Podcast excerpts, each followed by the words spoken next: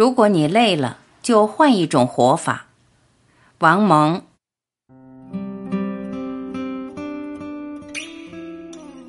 有人说我是成功者，什么是成功呢？名位吗？金钱吗？我不是化外之民，我在乎人间诸事，但我却有粪土名位与金钱的记录。你有吗？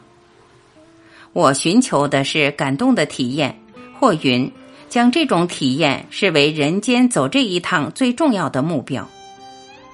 我走上了文学，走入了革命，因为文学与革命感动了我。同样的感动常常表现在音乐的征服上，而文学作品正是我的歌、我的交响、我的协奏、我的节奏与旋律。有许多事情说不清楚、想不清楚，关于革命，关于死亡，关于永恒，关于学问，关于榜样，关于意义，关于牺牲，关于价值，关于快乐。但是我已经生活在世间。我已经生活在祖国，我已经生活在地球上人类中太阳下面。我至少应该真正的感动一辈子。我至少一辈子应该有几件，颇有几件事真正让我感动。感动就是为体验生的与死的滋味，就是到银河系、到大地、到神州河山中走一趟的滋味。我的感动并不。一点也不艰深，不各色，不自恋和顾影自怜。一座山峰，一片浪花，一座老屋子，一棵大树或者小苗，一叶扁舟，一钩残月，或者落到海里去的太阳，时而使我感到生命的极致。西班牙格拉纳达的阿拉伯花园与比利时布鲁日的建筑。颐和园里的谐趣园与西湖边的平湖秋月，已经足够我感动的潸然泪下。连续听或者唱几首我所喜爱的乐曲，已经使我觉得此生再无所求。你可能成功，也可能蹉跎一世；可能伟大，也可能渺小。你可能幸运，而且得到公众宠爱；你也可能总是被误解，被错会了意。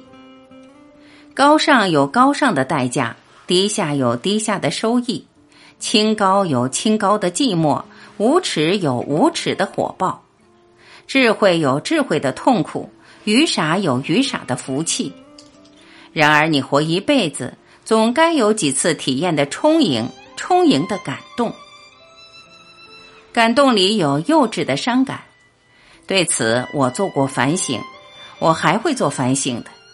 然而，我更加珍视、更加自信的是一种坦诚、一种胸怀和意境，是那阴暗的、肮脏的、狭窄的、渺小与无能的人儿一辈子也够不上、摸不着、更理解不了的坦诚、明朗与善良，是落泪后的含笑，是伤痛后的释然，是奉陪后的告辞，是对别人伤害的忘记。是永远对人抱着期望，是其乐在我的主动。我明朗，还由于我没有过分的贪欲与野心。每条狗都有自己的时间段，这是英国的谚语。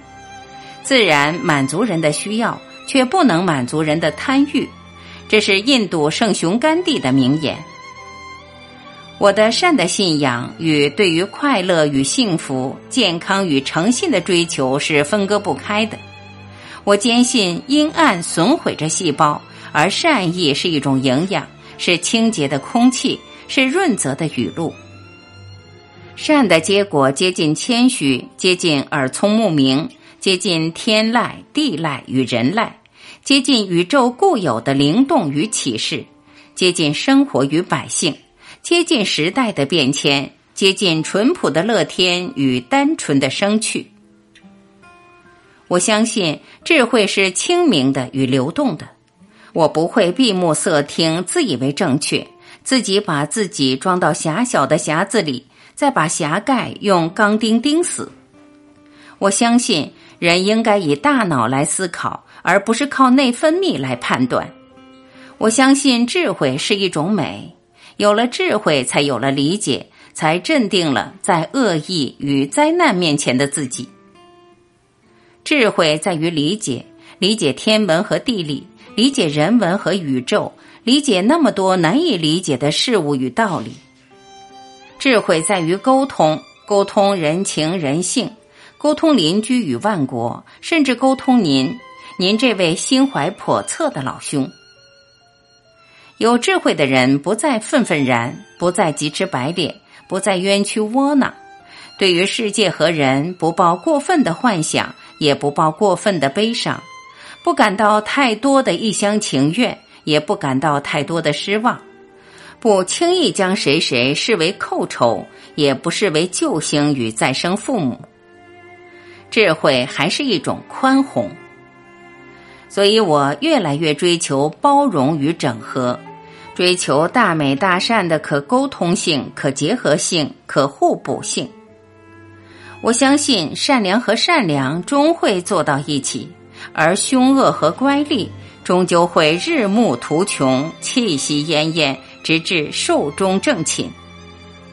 面对这样多的纷繁与曲折、误读与偏执，我有两个法宝：一个是包容与整合，一个是超越与原谅。而原谅旁人的目的是原谅自己。人最最容易伤害的不是他人、仇人，而是自己。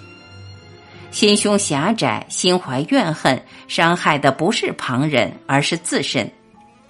当你原谅了某些宵小，也就意味着你完全不必要去在意一些不愉快的事情，不必要在无聊的针尖麦芒上费时间与精力。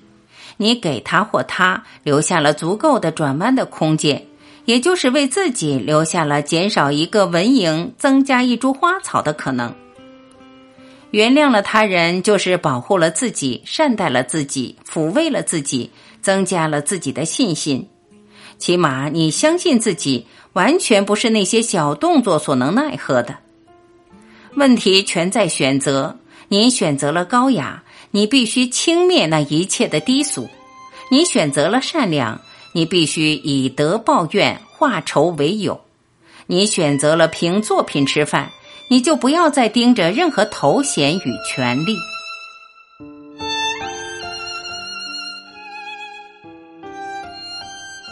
感谢聆听，我是晚琪，再会。